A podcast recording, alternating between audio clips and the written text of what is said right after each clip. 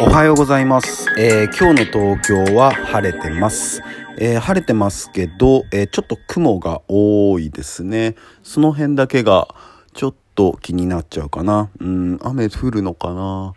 なんか降るかもしんないですねこの感じの雲は。うんそんな感じです。えっ、と昨日ねそのタヌキ見たっていう話をしたとしました。でそれでねなんかあの放送を聞いてくれた方からあの自分はその空き家に東京の都内の空き家に、まあ、ハクビシンがいるみたいな話を聞いたりとかしてまあやっぱいるなって。うんでもやっぱそれって、まあ、昨日も言いましたけどあのきっと山とか森がどんどん開発されてたりまあ食料がなくなったりとかでまあ降りてきてっていうとこだと思うんですよね。うんでそのまあ皆さんそのゴミの分別とかもしてると思うんですよ。であのまあリサイクルとかあるじゃないですか。でまあちょっと今回そのペットボトルのリサイクルに関してちょっと話したいんですけどあのペットボトルをリサイクルして新しいペットボトルを作ってるって思うじゃないですか。うん。まあそれは間違いなくそうなんですけどでも実はあれ全部が全部そうじゃないらしいんですよね。うん。本当にリサイクルされてるのって本当ごくごくわずか。あとはどうされてるかっていうともうほんと超高温で燃やしてるんですよね。でリサイクルするのってペットボトルとかって本当にお金がかかるみたいでだから逆にリサイクルするとお金がかかるみたいな。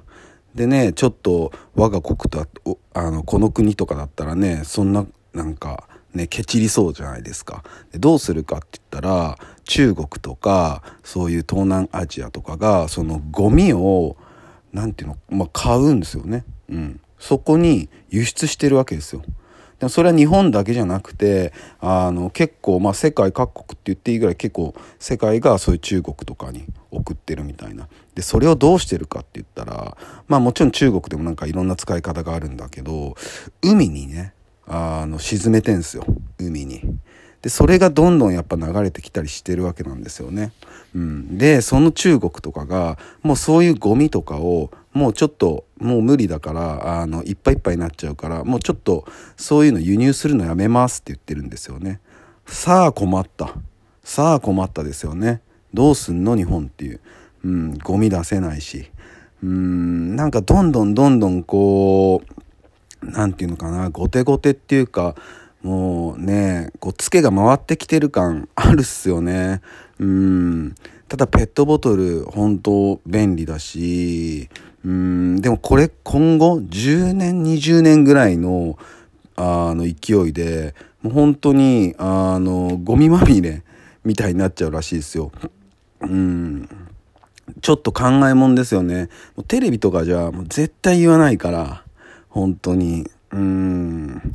ね環境問題とか本当大事だしでもそのね何回か言ってますけど、まあ、温暖化なのかその氷河期に入るのかそのそういうのさえちゃんと提示してくれないしうんねなんかすごい目先のお金を稼ぐことばっかりになんかフォーカスしていくしうんなんかねちょっと考えたいなって思うな。うん。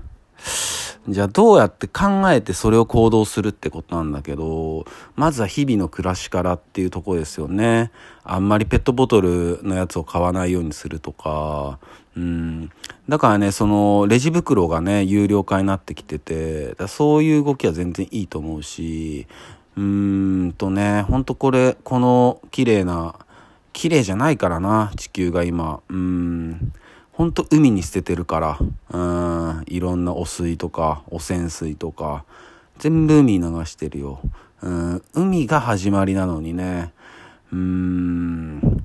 なんかちょっとしょんぼりしちゃったかな。うん、ごめんなさいね。まあでもやっぱりこういうのは本当現実だから、やっぱりそういうのは無視できないと思うんですよね。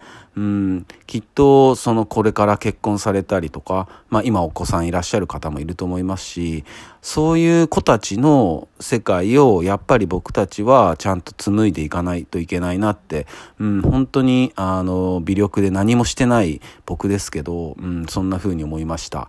えー、そんな感じです。えー、それでは皆さん、今日も一日いい日でありますように、忍びシャス。